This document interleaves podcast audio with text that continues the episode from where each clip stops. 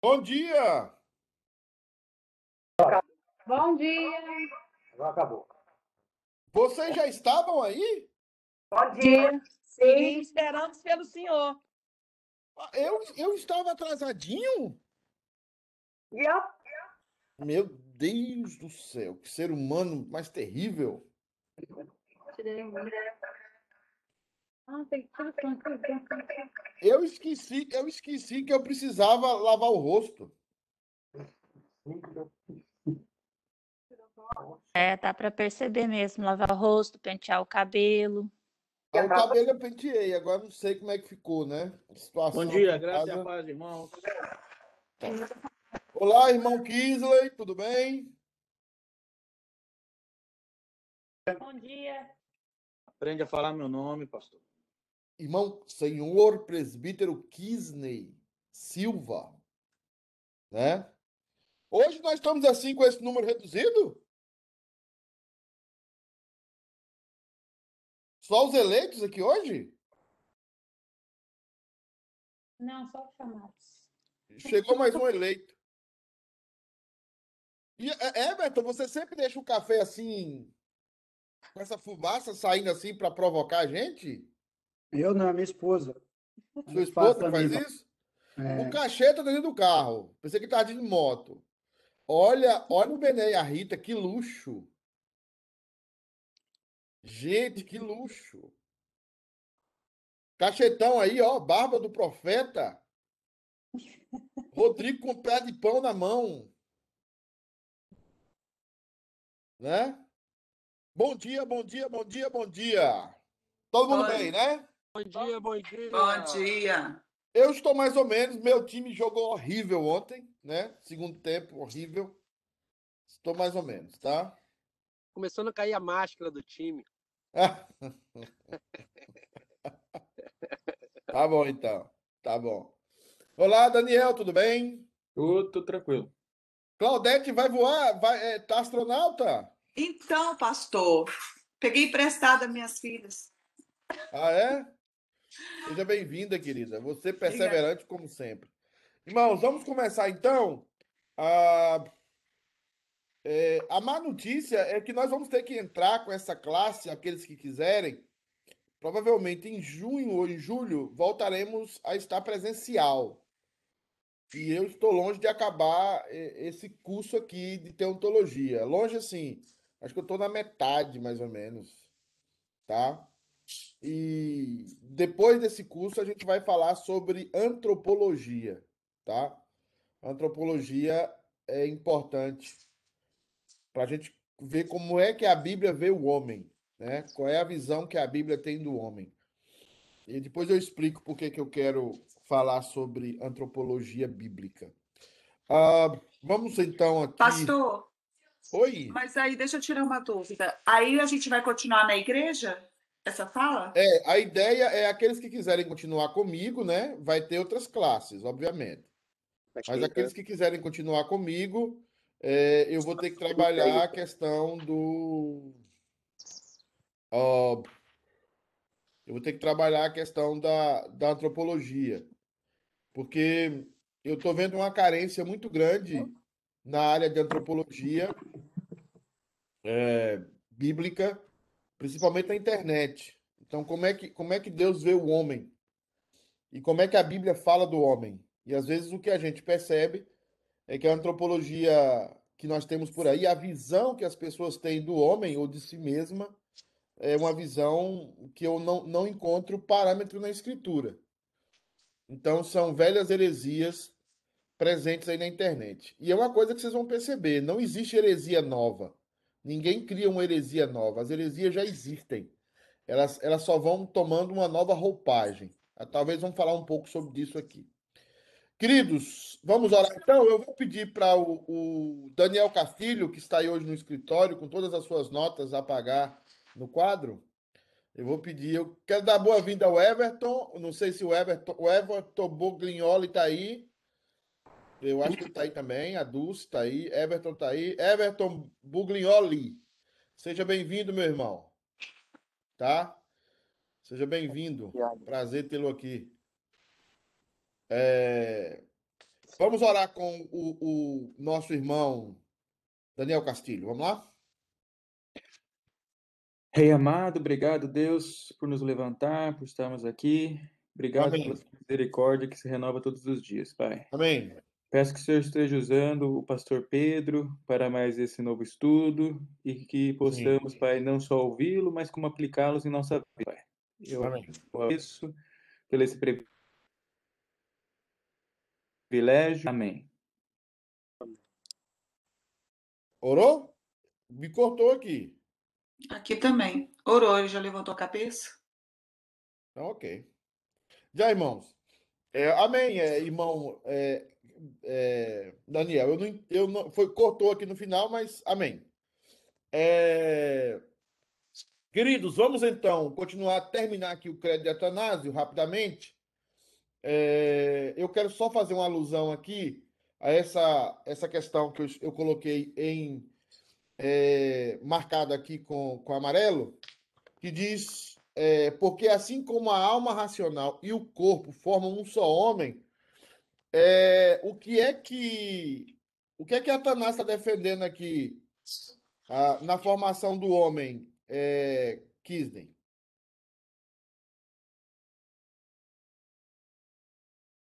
Vou. Vocês estão me escutando? Alô? Sim, sim, tá Pastor. escutando. escutando. Saiu- Só saiu da tela aí. Pode voltar, por favor, para me ler? Sim, sim. Eu estou pedido.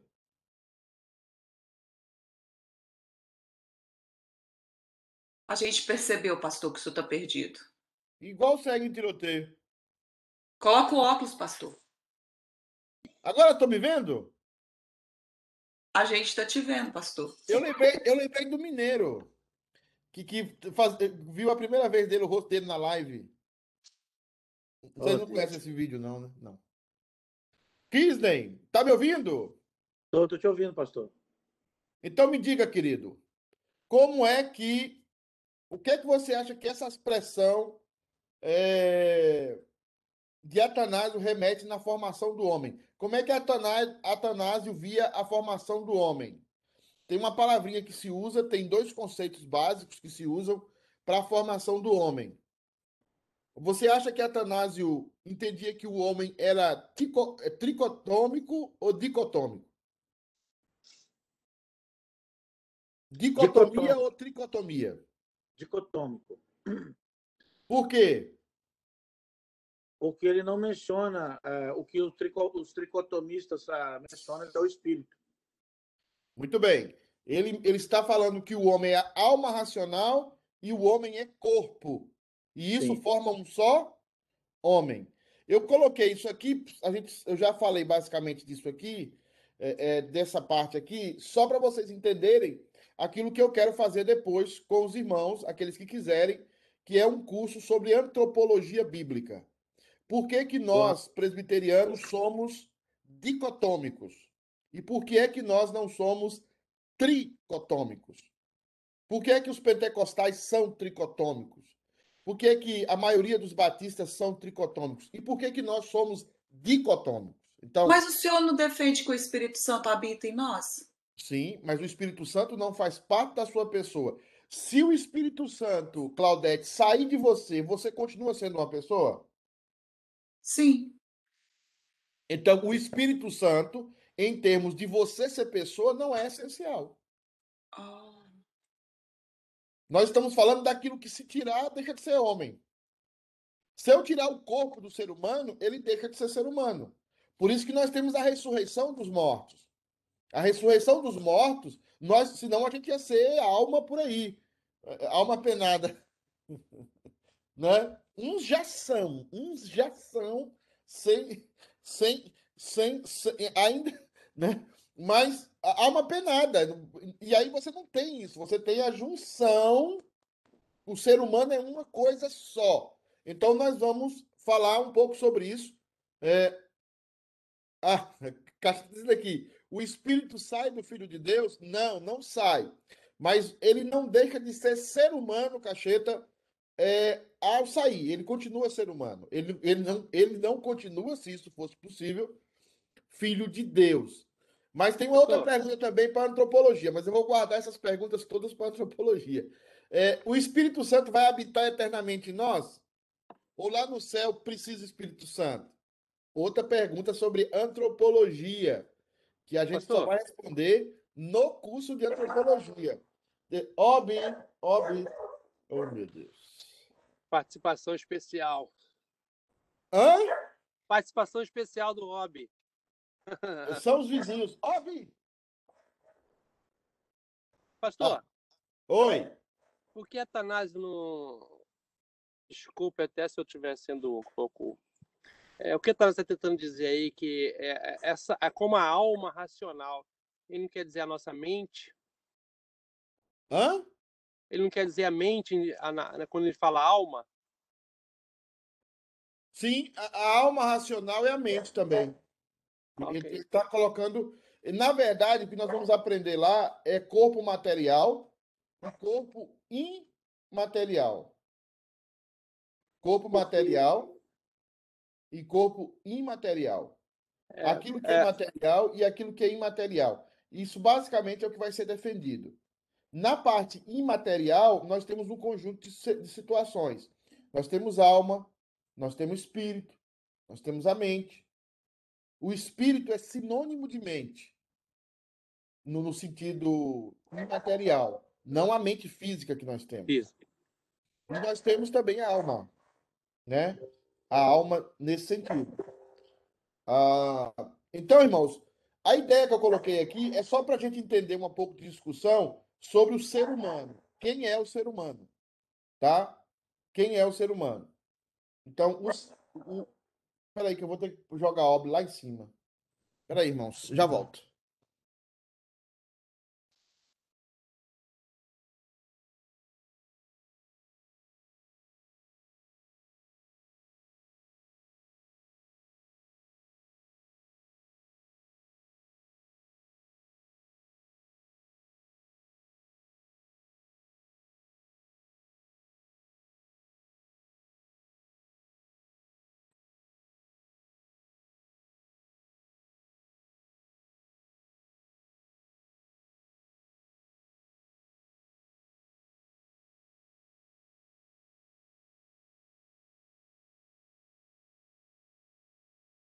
Agora tá latindo lá de cima.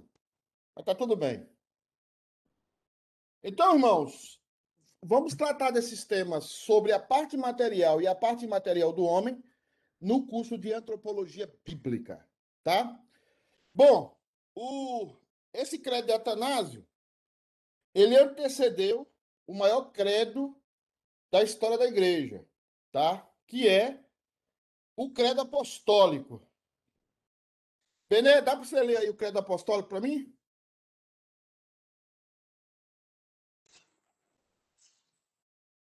Creio em Deus Pai, Todo-Poderoso, Criador do céu e da terra.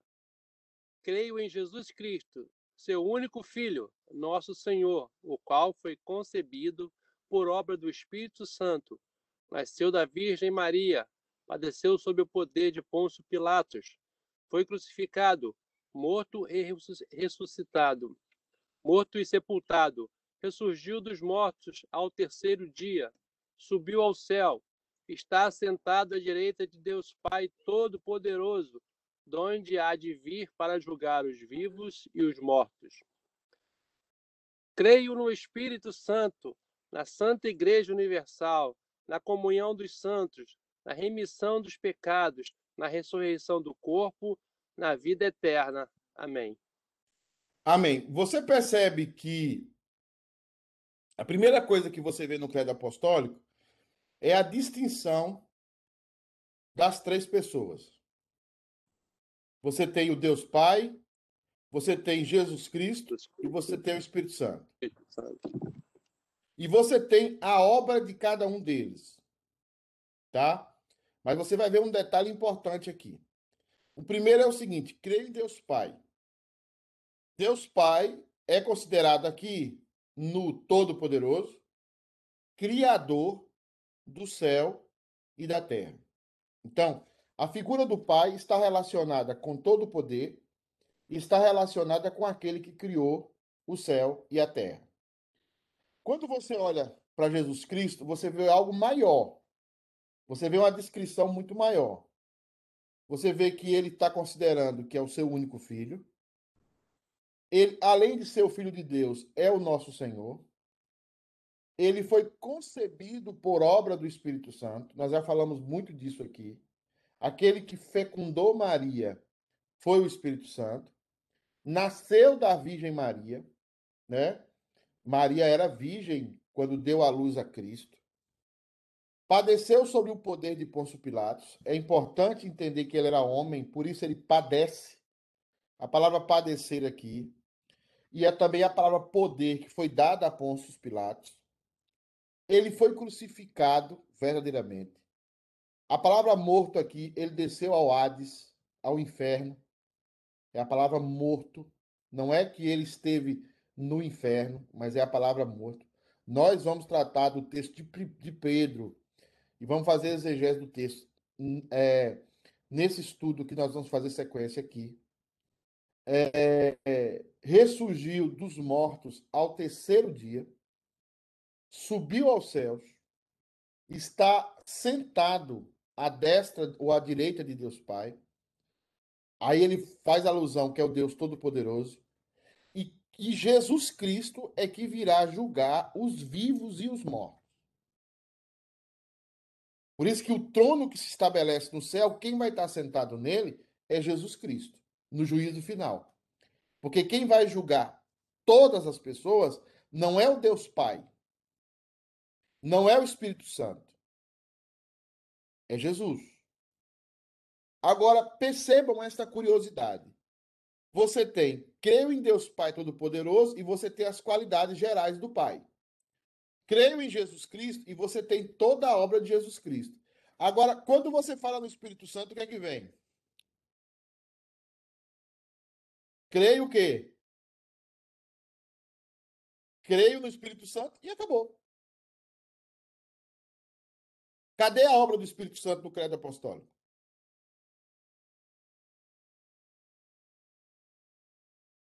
Cadê a obra do Espírito Santo do credo apostólico?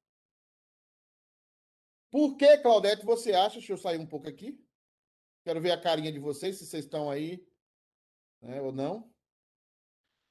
Por que, Claudete, que só aparece no credo apostólico, creio no Espírito Santo? Bom, de acordo com a. Eu penso que, de acordo com aquela pergunta que eu fiz anteriormente, porque sem o Espírito Santo o corpo também existe, né? Que corpo? O corpo homem. Não, aí é outra coisa. Não, tá... eu, não, eu tô confundindo, tô pastor. Não, não sei. É, tô trocando as bolas, isso tá mesmo.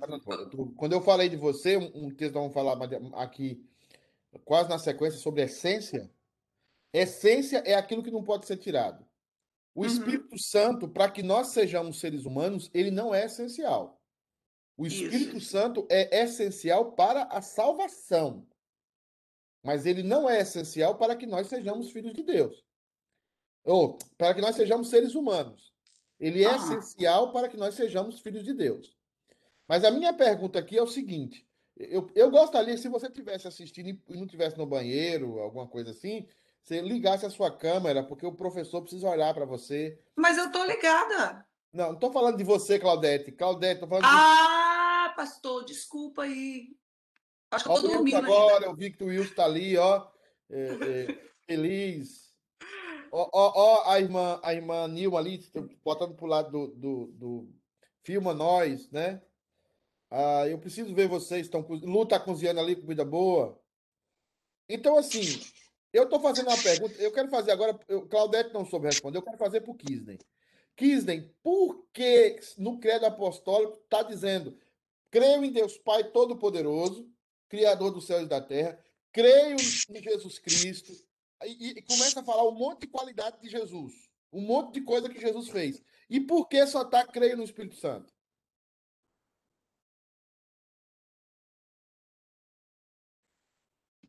Pastor, sinceramente, eu, eu ouvi muito pouco a respeito desse credo apostólico até hoje. Eu nasci num lar evangélico, né? Mesmo tendo me convertido mais tarde. Ah. Mas eu, eu não, eu não, eu leio desde, desde que eu sou reformado, é que eu tive conhecimento do credo. Certo. Mas eu não, sinceramente, eu não tenho, não tenho resposta, eu não sei. Ah, Tânia, por que que tá só o Espírito Santo? Creio no Espírito Santo, não tem mais nada. Obrigado. Não tenho muita certeza, não sei. Tá vendo como vocês, aparentemente, vocês são velhos de igreja e o credo apostólico, que é central para nós, nós não nos debruçamos diante dele para entender o que é que nós cremos. O credo apostólico tem 600 anos. Não, 1.600 anos. 1.700 anos. É, é um dos é o credo mais conhecido. Você, quando vai fazer a pública profissão de fé, você estabelece sobre a confissão de fé do Westminster e sobre o credo apostólico. E por que que nós não sabemos, e não é só vocês, eu também não, não sabia, eh, eu só fui saber disso no seminário, eh, nem no seminário, depois do seminário. Por que que está lá dizendo as obras de Cristo, as obras do Pai, e está dizendo só creio no Espírito Santo? Porque a obra de, do Espírito falar? né? continua na nossa vida, né? É por isso que ainda não se definiu no credo, né? Uma boa observação isso, mas não é isso não. Everton, Porque Deus é a comunhão, Jesus é a comunhão entre nós. As obras, as obras dele já foram feitas e é- o Espírito Santo é a comunhão entre nós, ele está em ação. Isso significa que as obras deles ainda não estão terminadas entre nós? Não sei, pastor, é o que eu penso. certo. São contínuas. Não, você tá, você tá observando legalmente. Tá, tá um bom caminho, mas não, não, não, é, não é esse. É, é, cacheta, cuidado de bater o carro. Então, para mim, o credo aí está tá descrevendo a trindade.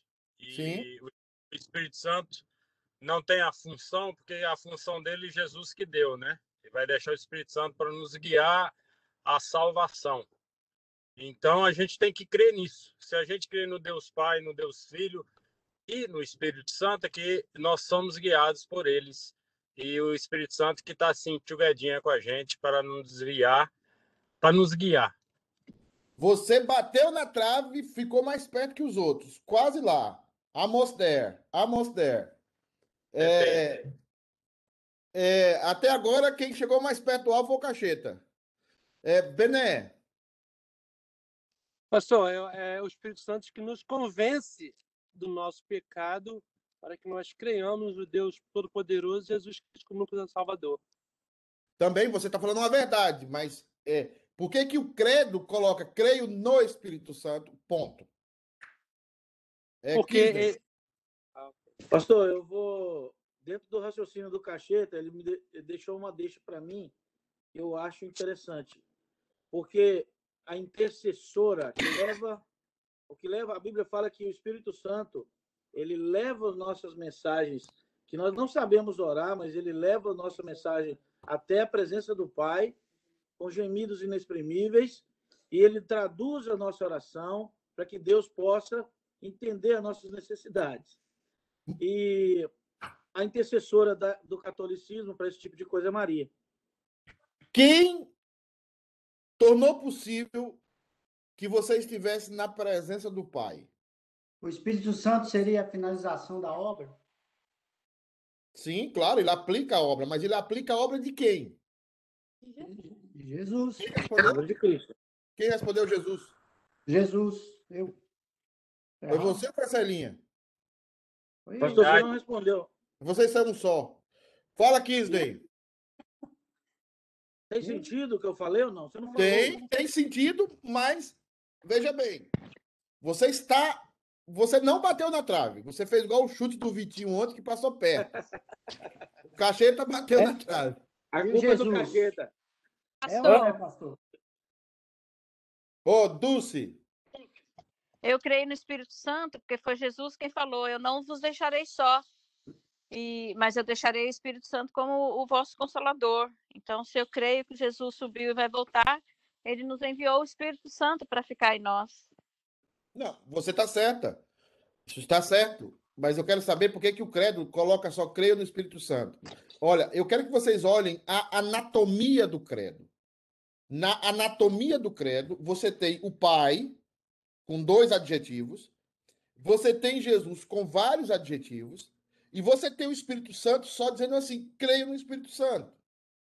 A minha pergunta é objetiva. Por que, que o credo fez isso? Por que, que os pais da igreja, por que, que aqueles que formaram o credo, e é um, uma, um documento que está presente até hoje, por que está lá dizendo só creio no Espírito Santo? Eu, uma vez, ouvi um pastor dizer porque a igreja despreza o Espírito Santo, porque a igreja coloca o Espírito Santo como segunda categoria, e aparentemente parece isso. Tá? Mas existe um porquê. E aqui eu quero. Aí eu vou dar uma facada aqui agora em todo o movimento pentecostal. Se tem pentecostal aqui no nosso meio, não me perdoe porque eu não vou estar falando nada errado. É, é, se converta. O né? Espírito está, está contido entre Jesus e Deus. Ah. Ele já está contido. É porque Felipe tá resolvendo pegar gelo na geladeira agora. Já está contido. Como? Contido? de Deus, ele já está contido. Ele é Deus, Jesus ele essência. E, e, em Deus. Não, não, não é isso não. E vou tocar nesse tema agora, tá? Se der tempo aqui agora.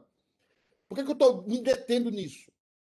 Porque você vai ouvir por aí que o Espírito Santo é tratado como uma coisa de segunda categoria pela igreja histórica. E que o movimento pentecostal ressuscitou o Espírito Santo. Por que, que o texto fala creio no Espírito Santo? Porque a função do Espírito Santo é glorificar a Cristo. O Espírito Santo não veio para não veio para se amostrar. Não veio para dizer glorifica-me a mim. Eu devo aparecer nos cultos. Eu devo aparecer em toda a situação da igreja. O Espírito Santo não veio para isso. E isso dá um, um golpe em todo o movimento pentecostal. Qual é a função do Espírito Santo? Glorificar a Cristo.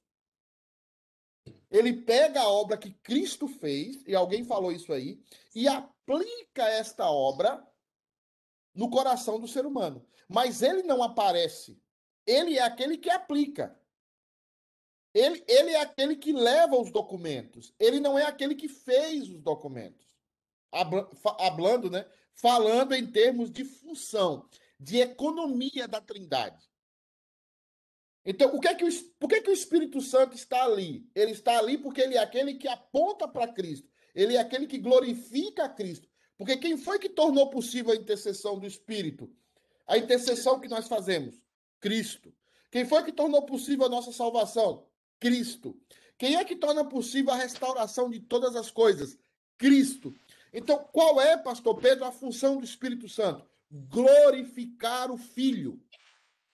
Ele glorifica Cristo. Qual é a função da igreja? Glorificar a Jesus. Ele pode adorar o Espírito Santo? Pode, é Deus. Ele pode adorar o Pai? Pode, é Deus. Mas a função da igreja, princípio, é glorificar o Filho. Porque quem fez a função foi o Filho. Lá em, em Filipenses 2, o que é que diz? E ele deu o nome que está sobre todo nome.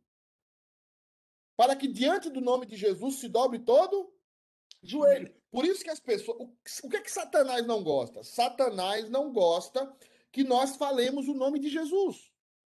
Satanás não gosta que nós falemos de Jesus para as outras pessoas.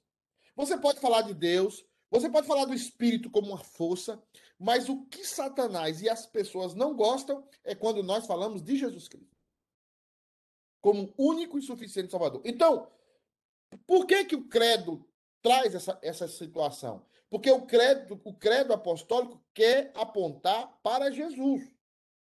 Foi ele que fez a grande obra. Foi ele que fez a obra. Olha o tamanho aqui do que Jesus fez. Está dizendo: seu único filho, nosso Salvador, foi concebido por obra do Espírito Santo. Ele já está falando do Espírito Santo aí. Nasceu da Virgem Maria, padeceu sob o poder de Pôncio Pilatos, foi crucificado, morto, sepultado, ressurgiu dos mortos ao terceiro dia, subiu aos céus, tudo isso foi Jesus.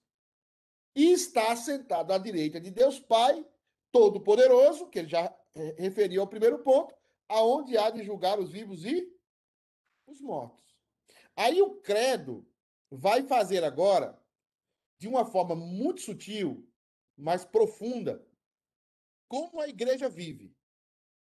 Aí ele vai dizer: creio no Espírito Santo, creio na Santa Igreja Universal, ou Santa Igreja Católica, não é a Igreja Católica Apostólica Romana, nós já falamos sobre isso, é a Igreja Católica Universal, na Santa Igreja Universal, ou seja, a Igreja de Cristo está em todo lugar da terra.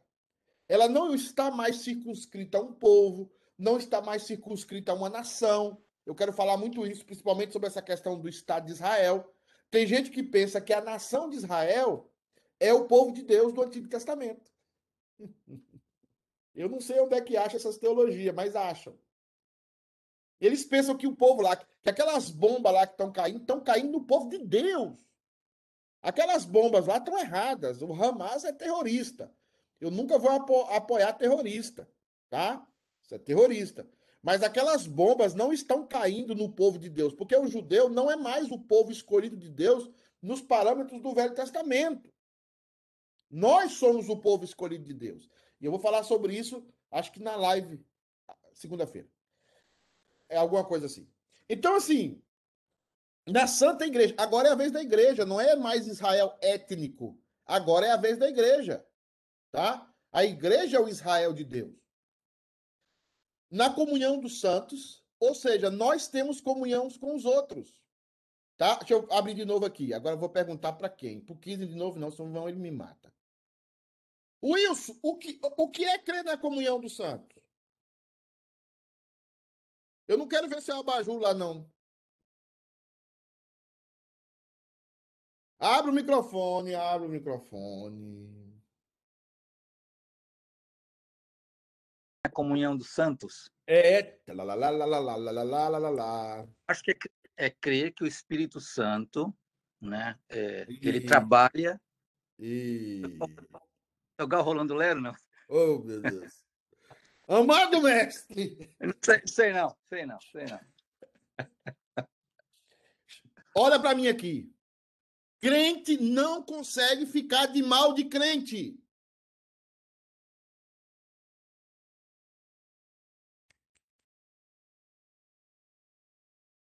É impossível. Você corta a mão do Wilson, você corta a mão do Wilson e bota lá, igual a mão da família Adams. Você nunca, você nunca pensou nisso, eu tenho certeza que vocês nunca pensaram nisso. O Espírito Santo que mora em mim mora em você. Você não pode ficar de mal de mim. Você pode ficar com raiva um momento, nos três dias. Né, Dulce? Uns três a quatro. Até quatro tá bom. Mas não continua. Porque existe a comunhão dos santos. Cristo não está dividido. Por que, que você não consegue ficar com raiva do seu irmão? Porque o seu irmão é parte do corpo de Cristo, que você é parte também. E Cristo está dividido? Não. Cristo está em pedaços? Não. Isso é inerente ao corpo. Por isso que você crê na comunhão dos santos, que a igreja não pode. Não estou falando da igreja City K United. Não estou falando da City K Cambridge. Não estou falando da City K East Boston. Não estou falando é, é, é a Igreja Presbiteriana do Brasil. Eu estou falando da Igreja de Cristo, que está nos pentecostais, que está nos presbiterianos, que está nos batistas, que está espalhada por toda a face da terra, que está lá na beira do rio Tocantins. É a igreja, aquela comunhão é a comunhão dos santos. E eu sei que vocês talvez nunca tiveram essa experiência. Mas vocês talvez vão passar por uma experiência de chegar a conversar com uma pessoa que tem um espírito contrário. Uma pessoa que tem um espírito imundo, na hora tem uma rejeição. Quando você tem o Espírito Santo e você choca com uma pessoa que não tem o Espírito Santo ou está possessa de um espírito imundo, na hora você sente a rejeição. Na hora você sente que algo não está bem. Tá? Por isso que o casamento de crente com não crente tem que ser combatido. Não depois que está casado. Depois que está casado, tem que ficar casado até morrer. Se lascou, se lascou. Né? Tem que ficar lascado até o final. Mas namoro, por exemplo. Seu filho namora com uma pessoa que não é crente. E você acha normal. Isso se o seu filho é crente, né? Normal. Então, não pode acontecer isso. A comunhão dos santos é um conceito muito caro para a igreja. É um conceito muito profundo para a igreja. Não está Cristo dividido. Creio na santa comunhão dos santos. Nós somos um corpo. Nós somos o corpo de Cristo. Né? E não podemos dividir o corpo. Tá? Ai daquele, ai daquele que atentar contra o corpo. Na remissão dos pecados, na ressurreição do corpo. Outra coisa, vamos lá. Deixa eu perguntar para quem agora. Wallace, o que é essa ressurreição do corpo? Liga o microfone. Me ouve o microfone.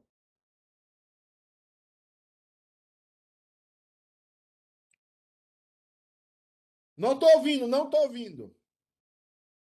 A ressurreição do corpo é o Espírito Santo. Não. Aí foi igual o chute, igual ontem a saída do goleiro do Flamengo, essa sua aí. Foi que foi, mas não foi. Não sei. Boa resposta. O que é? A ressurreição do corpo. Aqui eu vou decepcionar muito. Corpo físico? Claro.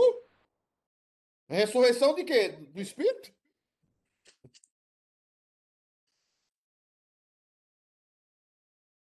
Hã?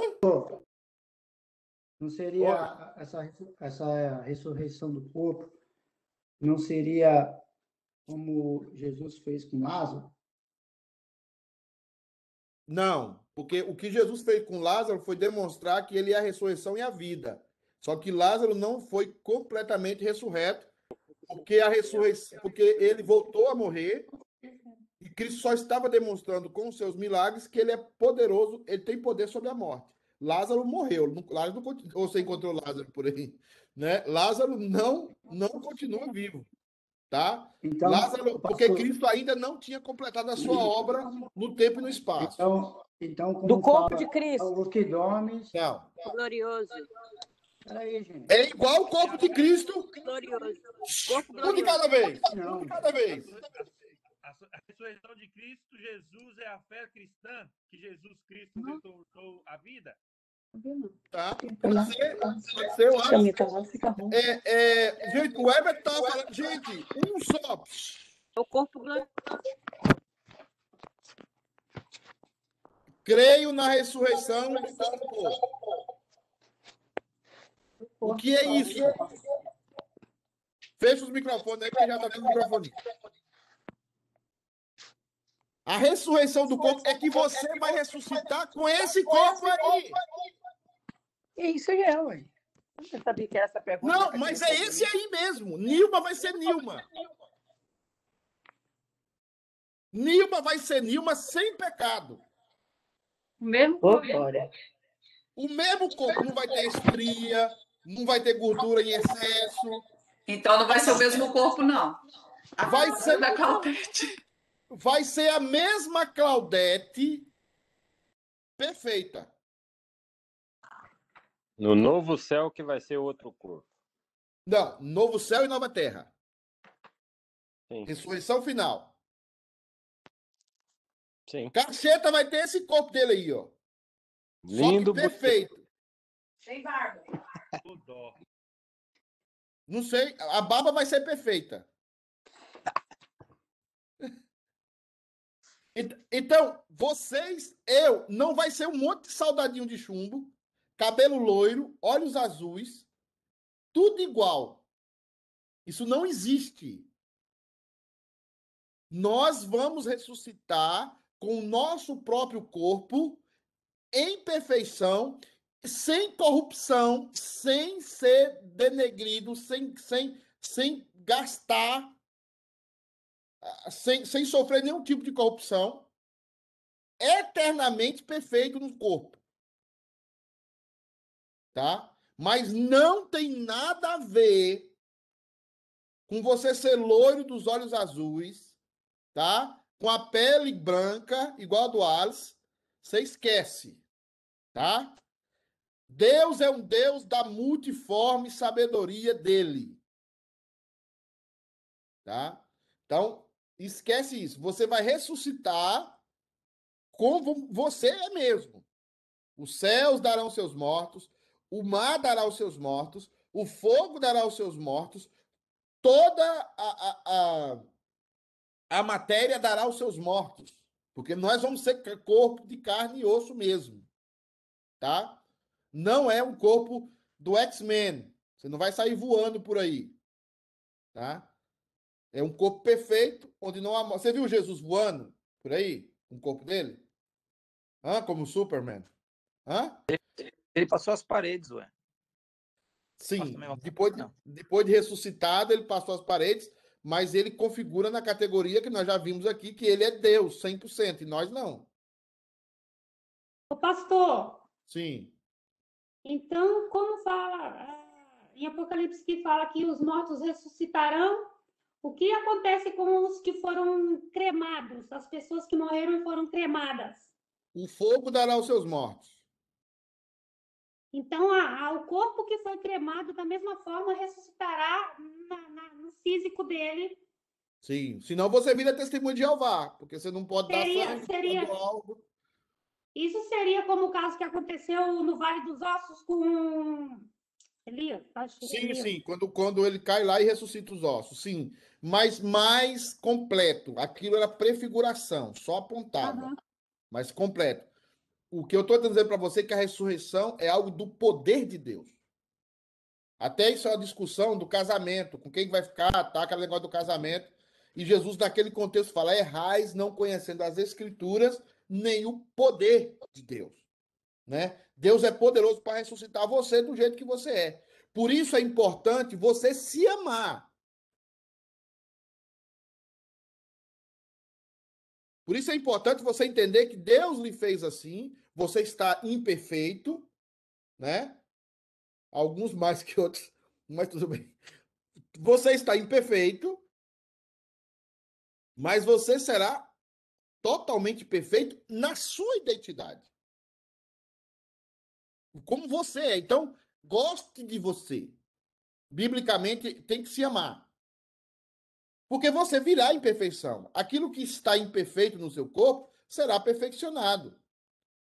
E você será, será um ser humano, ser humano perfeito. Agora, todos nós seremos diferentes. Não existe semelhança. Quando você vê que Jesus, apesar de ser um estado intermediário, que Jesus se transfigura, aparece quem? Aparece Elias, aparece Moisés, tá? que são distintos, são pessoas distintas, não são iguais. Não é todo mundo igual no céu, como um soldadinho de chumbo. Nós somos diferentes. E seremos diferentes. Eu achei que eu ia vir com cabeludo agora, reverendo. Hã? Eu achei que ia vir com mais cabelo, não vai vir, não? Eu não sei o que seria a perfeição, ou, ou, ou, ou Wilson, mas eu sei que você vai ser perfeito como Cristo ressuscita perfeitamente. Só que Maria, ela não reconheceu Jesus, mas quando Jesus fala que ele é, ela, ela passa a reconhecer Jesus. Tá? É, aí é um problema de transtorno dela. Mas ela passa a reconhecer Jesus. E Jesus passa a mostrar, inclusive, que as mãos dele estão feridas e o costado dele está transpassado. As feridas de Jesus não vão, não vão desaparecer para sempre ele ficará com as marcas da crucificação. Para sempre. Pastor, é, eu acho que ela não reconheceu, primeiro, por causa, talvez, até um medo, né? Sim. porque foi uma primeira coisa que ela, que ela viu na vida dela. As marcas de Jesus também não seria as nossas marcas também iremos ficar, por exemplo, um missionário que vai para a China e lá eles cortam a perna dele, por exemplo, é uma marca, não, não seria isso também? Não, não, não, não. A marca de Cristo é eterna, é diferente. Não ser finito, mas é, é mais o, o, o, o compromisso daquilo foi eterno. Aquelas marcas permanecem. Não existe nenhum teólogo reformado que vai dizer outra coisa contra. Agora, nós não, nós vamos completamente perfeitos. Perfeitos em nós. Não, não todo mundo igual. É o que, o que a gente não consegue compreender biblicamente, e aí a gente vai tentar ressuscitar isso aqui em antropologia, é que nós fomos criados, irmãos, diferentes, porque Deus tem esse propósito. Ainda que sejamos gêmeos, que é uma, uma pergunta que não surgiu aqui ainda, eu já estou antecipando, ainda que sejamos gêmeos, nós somos diferentes em alguma coisa. Tá? Mas nós seremos ressuscitados na perfeição do que nós somos. Estou falando de ressurreição. Eu não estou falando de estado intermediário. Tá? Agora, o que o Cacheta falou é uma coisa interessante. O cara cortou a mão para Jesus. Ele vai. Não, tem gente que cortou a língua, tem gente que cortou o olho. Não, tudo isso vai ser restaurado. Não vai existir no céu aleijado. Não vai existir no céu é, é, gente mancando. Né? No céu, eu falo, novo céu e nova terra. Não vai existir. Todo mundo perfeito, né? mas perfeito dentro da sua própria identidade. Não perfeito na identidade do outro. Né? Perfeito na sua própria identidade. Ah, deixa eu seguir aqui. Pastor, tem uma pergunta. Sim, Rodrigo, pode fazer. E os, os babies que morrem, é, babies, como, como a situação deles? Certo. Primeiro, é uma boa pergunta, até pelo contexto que nós estamos. Essa semana eu dei o meu, os meus pêsames ao, ao Fábio, que, que, que um filho partiu. É, as crianças, elas ter, o que a maioria dos teólogos entendem é que aquelas que morrem crianças estarão no céu com a idade perfeita, que alguns consideram que é 30 anos, ou seja, quem já. É, é, naquela música do. do. Como é o nome dele? Não interessa se ela é coroa, panela velha é que faz comida boa. Ela, é, Sérgio ela, Reis. Ela, ela é. Como é que fala? Ela é. Ela é coroa já tem mais de 30 anos. Então, a, a, as mulheres hoje ficam desesperadas, né? Porque 30 anos para elas hoje é bebê, né? Mas alguns teólogos entendem que seja 30 anos, que é a idade que Jesus começa o seu ministério, e é a idade que a lei determina a nossa adulticidade. Nós somos adultos a partir, segundo a lei, a partir dos 30 anos. Por isso que Jesus começa o seu ministério a partir dos 30 anos. Então, alguns teólogos entendem, é, isso não é conclusivo, mas eles entendem que nós, no céu, todos teremos uma, uma aparência de 30 anos. É, é, então, essas crianças, elas terão 30 anos também. E, e, aí é uma, é uma coisa que não é conclusiva, mas é algo que, que se tem muito, muito argumento a favor disso. Né? Mas o importante é lembrar, por exemplo, eu falei com o Fábio que essa criança que foi fecundada e que não seguiu, ele vai conhecer o próprio filho né, no novo céu e nova terra. Tá? Ele vai conhecer. Tá? Filhos que, que morreram no ventre, você vai conhecer. Filhos que foram abortados é, espontaneamente, você vai conhecer todos eles no céu. Tá? Uma vez fecundado, às vezes, a, por exemplo, às vezes a mãe pensa que não é mãe, mas já é, já é mãe. O filho já está no céu e ela não sabe. É, é, aí é que eu quero ir para o próximo ponto aqui, né? Que é muito oh, sério. Posso só um minuto? Não, não pula, não. Sim. Então, eu posso falar? Eu acho que o Cacheta quer falar primeiro. Fala você depois o Cacheta. O Cacheta já falou muito. Pastor, é o seguinte, é, eu, vi, eu, vi, eu vi esses dois, esses, eu vi dois pontos é, teologicamente dentro da linha reformada um é esse que o senhor falou aí, desse, dessa idade de inocência, que muitos falam, chamam dessa forma. Hum. Mas existem uns teólogos também que professam o seguinte: se aquela criança é uma eleita, ela vai. Ela, entendeu? Ela vai ser, ela vai ser é, levada aos braços de Abraão, vamos colocar dessa forma. Não, esse negócio de braços de Abraão, não... esquece. Eu vou ter que explicar esse negócio em algum momento. Esse negócio de seio de Abraão. eu estou dizendo o que Jesus falou lá, tipo a parábola, né? Que, que vai a- a- ao estágio intermediário. E a, a- a segunda questão, se a criança não for eleita, como outras pessoas, normal vai seguir o caminho. É, e você Quer tocou dizer, num ponto Existem essas duas linhas. Você tocou num ponto importantíssimo. É, eu sou daqueles que creem que o filho do crente é eleito. Até criança. Até criança ele é eleito. Tá? Que, que é aquela, aquela expressão que aí está a discussão em Corinto que fala: se um dos pais são crentes, os filhos são santos.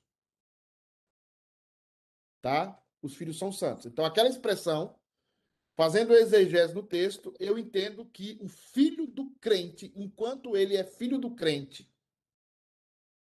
tá? Enquanto ele está sob a tutela do pai. Por isso que nós temos na igreja presbiteriana, e aí é uma coisa que eu já separei para o conselho, é, eles nem sabem disso, nós vamos estudar pacto. Deus do pacto, que é uma coisa que eu não tenho visto muito por aqui. Nós vamos estudar o Deus do pacto. Quando Deus entra em pacto com você, o que é que você faz? Você batiza o seu filho na infância. Por que, que nós batizamos os nossos filhos na infância?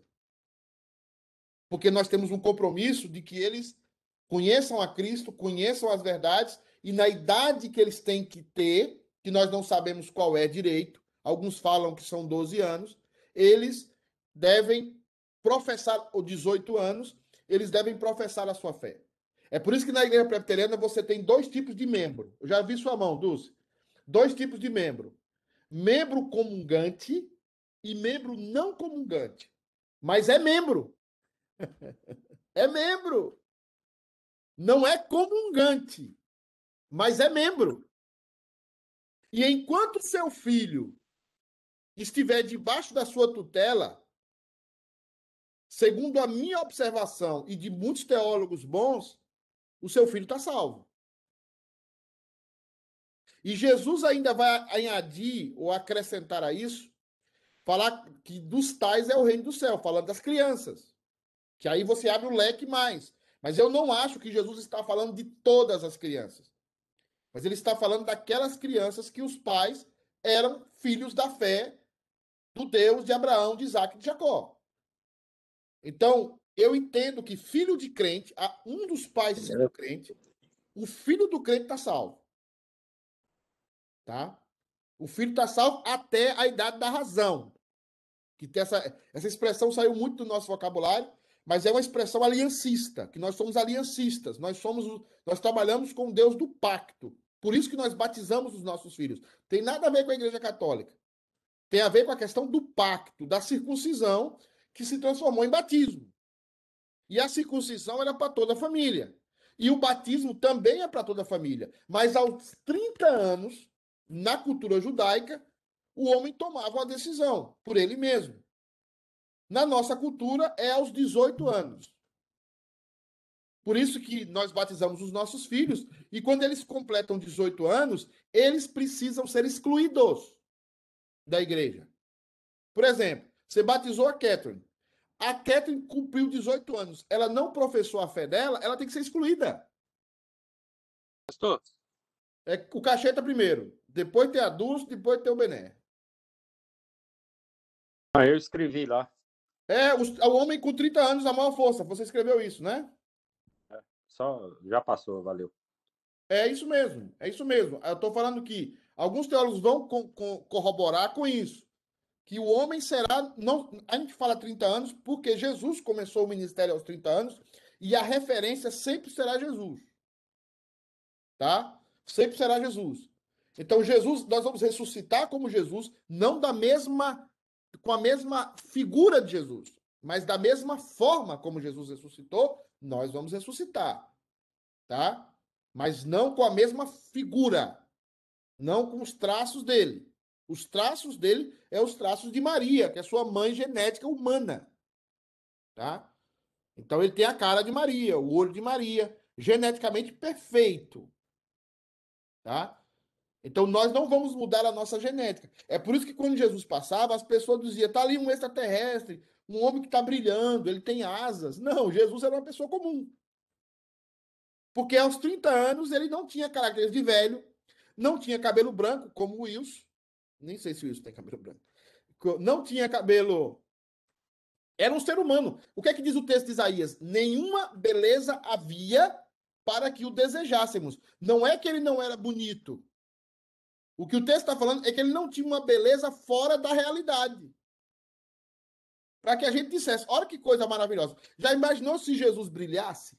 Já imaginou se Jesus pudesse voar? As pessoas iam crer nele por quê? Pelo que ele disse ou por a figura dele? Por isso que ele era um ser humano normal. Como nós também vamos ser um ser humano normal, sem pecado. É, alguém levantou a mão aí, foi o Bené. Foi a Dulce, primeira Dulce, Dulcinha. Então, pastor, essa linha de pensamento, né, que nós somos eleitos, então a, é a preteriana. É, eu ouvi né, muitos estudos sobre isso que diz, né, que aprove a Deus ter misericórdia de uns e de outros não. Quando o senhor falou do, do baby aí, que será, né, é, que você vai conhecer seu filho lá, e, e o senhor também está dizendo aí que a linha do senhor seria, né, os filhos são predestinados porque são filhos de crente. E a Bíblia também diz que dentro de uma casa, um será tirado e o outro será deixado. E aprove a Deus eleger a uns e a outros não. Ó, você vem e você vai para o inferno. E você vem para a vida eterna e você vai para a vida para o inferno eterno, né? Para a morte eterna. Então, como fica essa linha de que, né, filho de crente foi também é, é, essa ideia que o senhor falou que eu sou desses que pensam que filho de crente também foi até a é. idade é. dos 18, até que ele seja ter a sua própria maturidade de escolher. É Isso. complicado. Tem Isso. várias linhas ter que não. aproveitar. Ó, você vai passando lá, ó, você vai para o inferno. Não, você não. Eu tenho misericórdia de você e de você. Isso é Deus que, né? Então não, se você quiser falar sobre eleição e predestinação, Dulce, não tem problema. É, é, a eleição e predestinação não é fatalismo. Não é fatalismo. Inclusive, a minha área de pesquisa, nos dois mestrados que eu comecei a fazer e não consegui terminar por causa da igreja, e por causa da minha uhum. preguiça, talvez, acho que é a primeira opção. Eu trabalho sobre a eleição e predestinação. Então, é, talvez o, se você misturar eleição e predestinação com fatalismo e determinismo, você não entendeu a doutrina da eleição. Segunda coisa, eu não estou dizendo que eu não creio na eleição, como você acabou de falar. Você acabou de dizer que eu creio na eleição, em última instância, em Deus, isso é intra, intradeuton, é, é dentro de Deus. Deus separou uns para a honra e outros para a desonra. Deus escolheu A e B. Mas isso foi Deus que fez, não foi nem eu nem você. Uhum. Nós não podemos indicar quem é e quem não é. Jamais. É. Isso é por causa da natureza de Deus. Deus faz isso por causa da sua natureza. Deus sabe tudo, Deus determina tudo, porque Ele é o sustentador de tudo. Uhum. Lá em Atos, o pessoal está caminhando lá, no, levando o santo no andor, levando o ídolo lá nas procissões, Paulo vai dizer, uhum. ele não é sustentado por ninguém, nem pode ser alimentado, porque ele é quem sustenta tudo. Então, é da natureza de Deus determinar as coisas como elas existem hoje. Se não fosse assim, ele não era Deus. E isso nós não vamos compreender porque nossa mente é limitada. Agora, sobre filhos, o que eu estou dizendo é, Dulce, que o modo da eleição pode ser diferente. Uhum. Como assim, pastor? Deus pode. Deus chamou você para ser eleita de uma forma. Você estava um dia caminhando, a Claudete casou com o Everson, por exemplo, e foi para a igreja. E é o modo como Deus chama cada um de vocês para vocês desfrutarem da eleição e da predestinação. Eu fui na igreja ver uma menina, Fabiana nem pode saber disso. Eu fui ver uma menina, uma menina muito bonita, e lá eu escutei a palavra, Deus usou aquilo. Cacheta teve o jeito dele. O modo como Deus aplica a eleição na vida de cada um de nós é diferente. Agora, tem gente que Deus aplica nesse modo de criança. Tem gente que a criança tem dois anos, é filho de cristãos e morre. Ela vai para o céu. Eu não vejo nenhum conceito bíblico, eu sendo aliancista, em dizer que aquela criança foi para o inferno.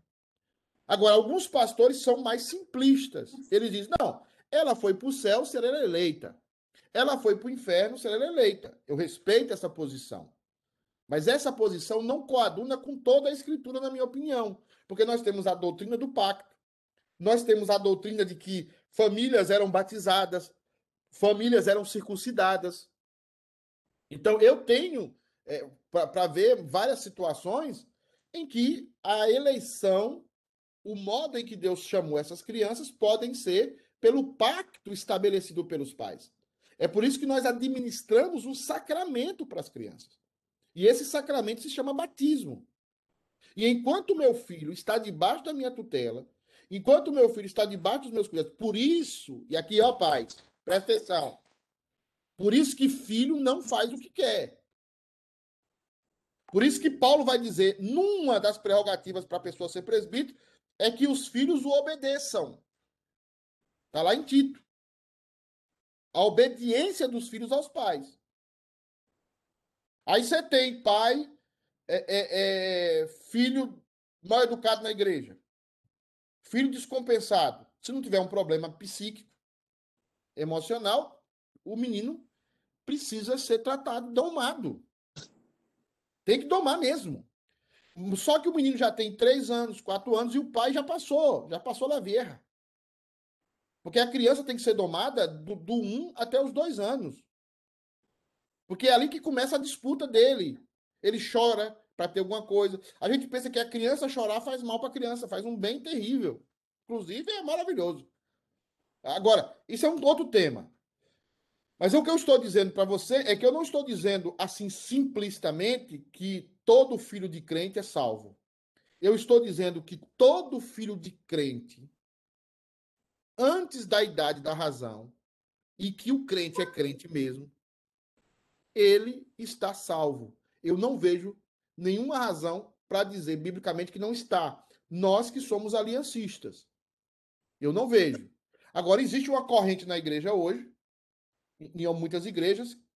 Até o John Piper. O John Piper é batista. O John Piper não é presbiteriano. Ele não batiza criança. Tá? Ele não batiza. O Paulo Júnior é batista. Ele não batiza criança.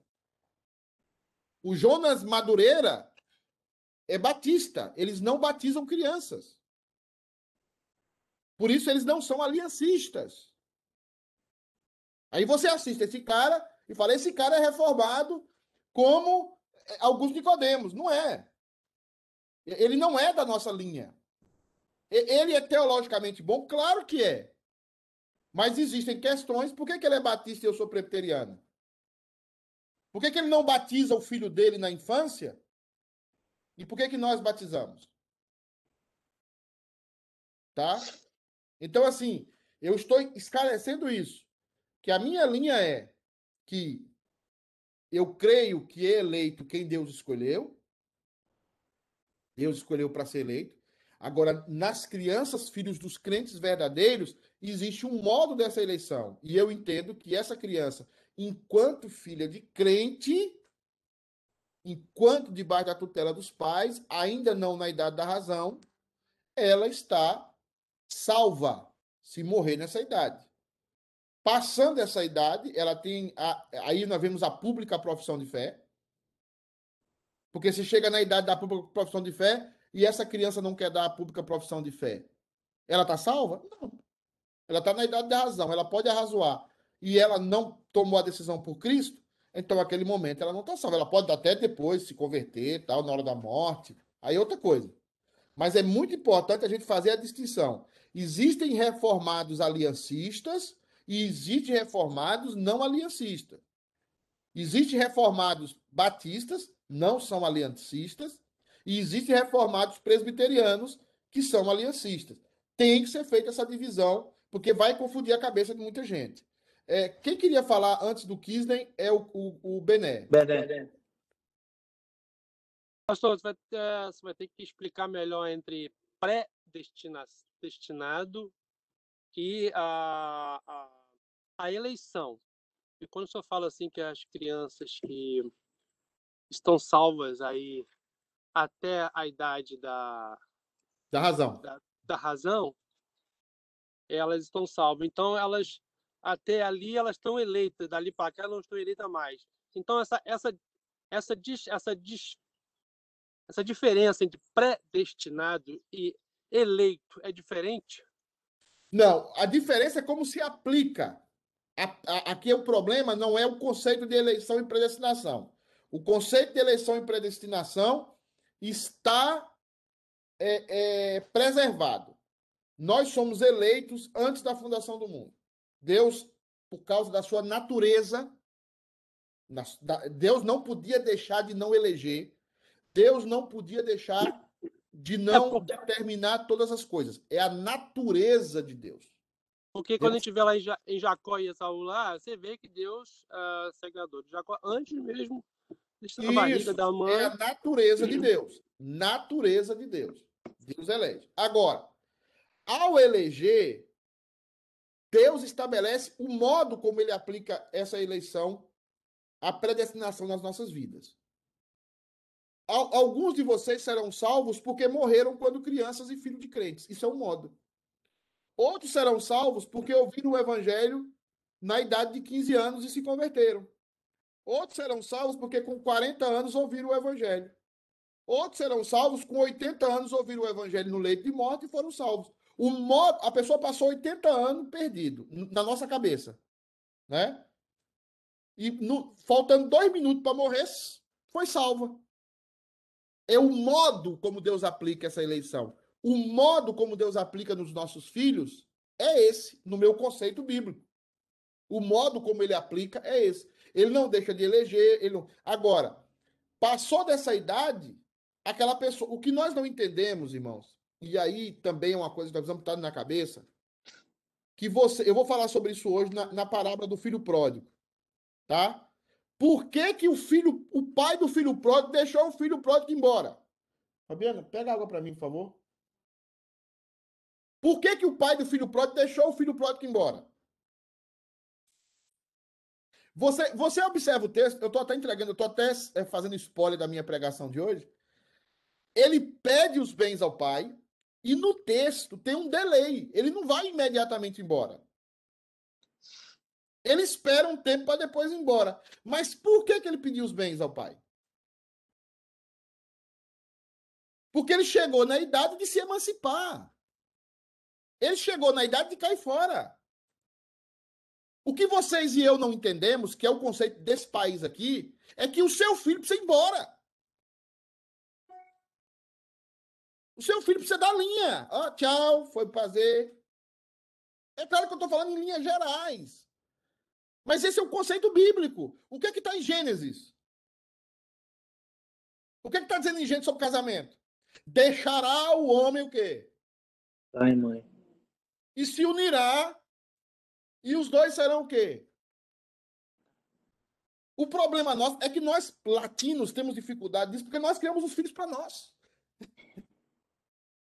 Nós criamos os filhos para satisfazer uma necessidade nossa. Filho é para eu ser mais feliz. Se eu não tivesse Pedalipe e Felipe, eu seria menos feliz. Mentira, biblicamente. Mentira. Mentira.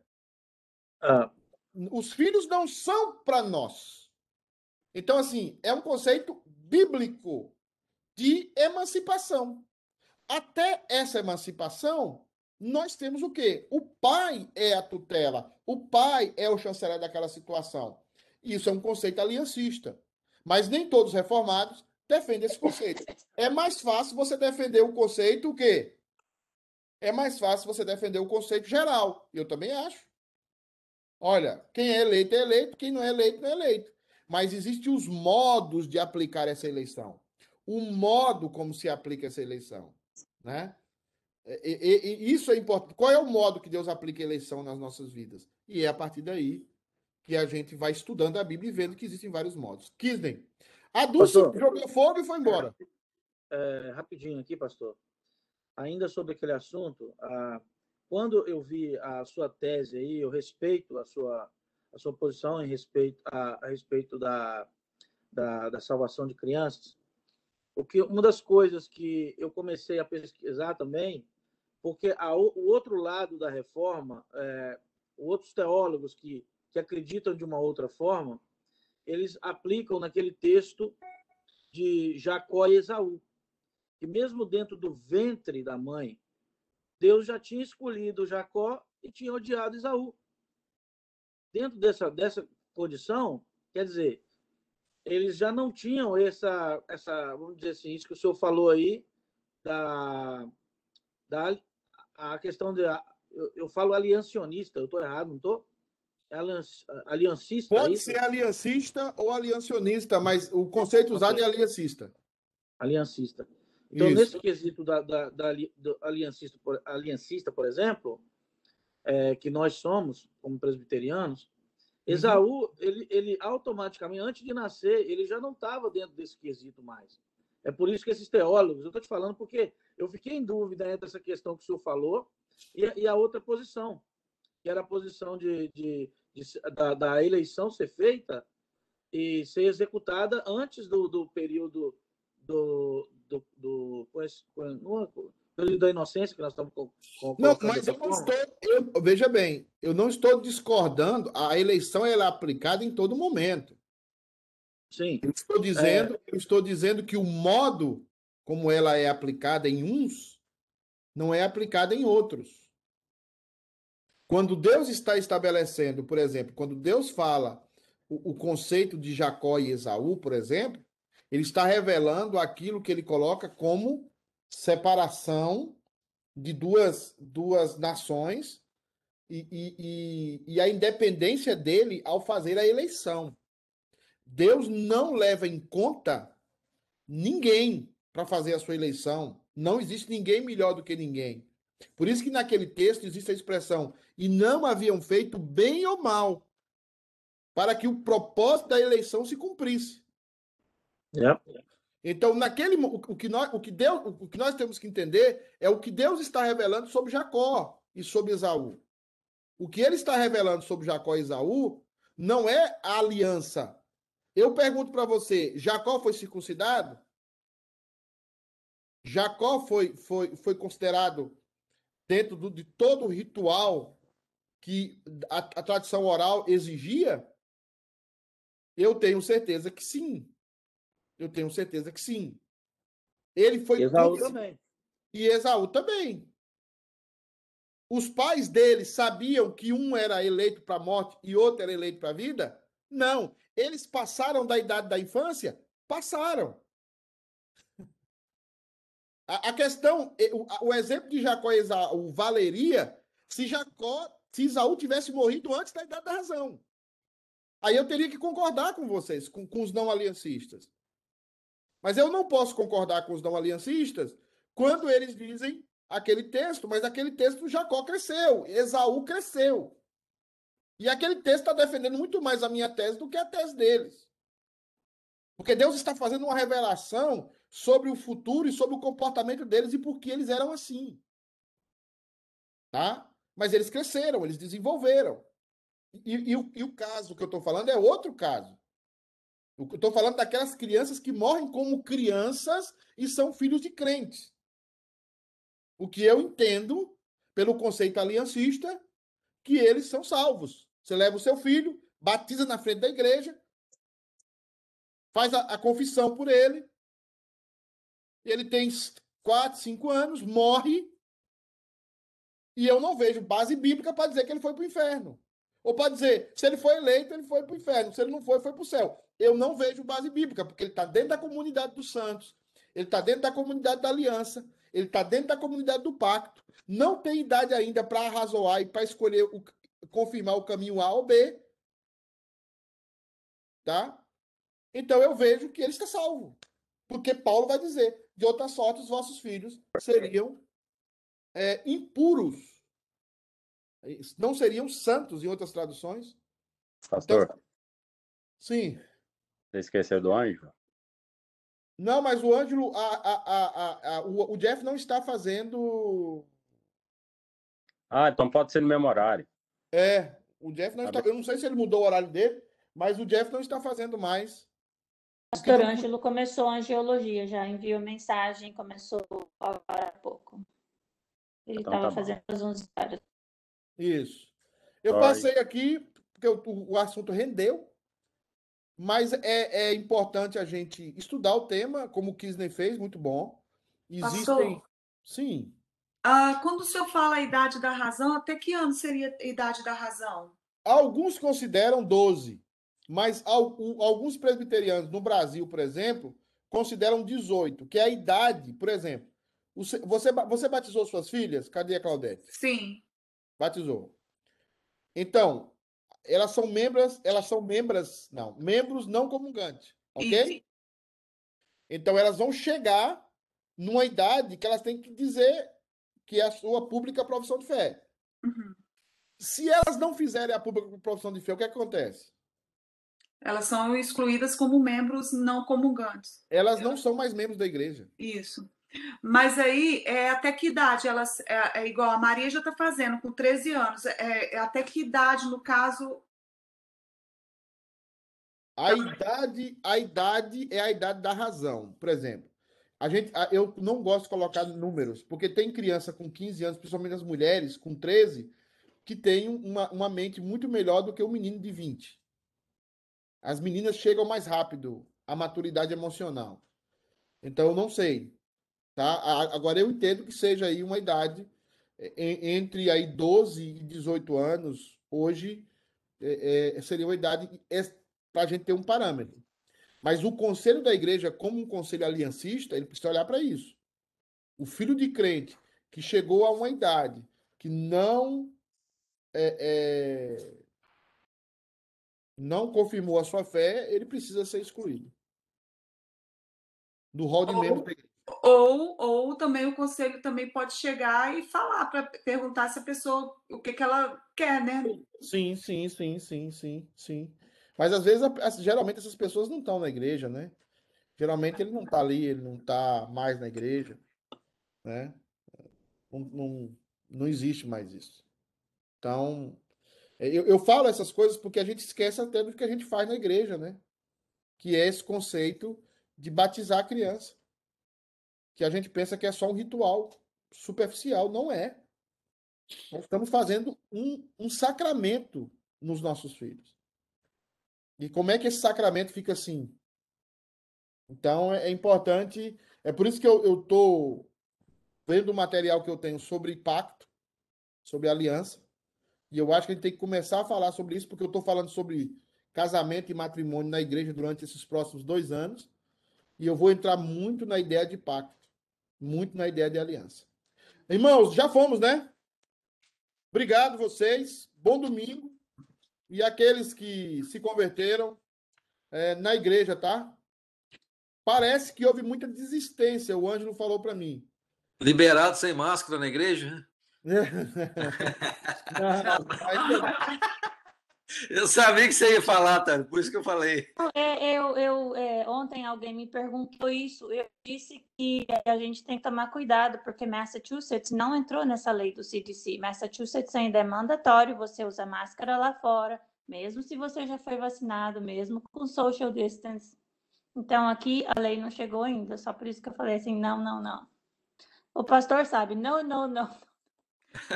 Mas a Tânia, a Tânia é ótima para aconselhar nesse sentido aí, ó. Ela tá por dentro de tudo, então.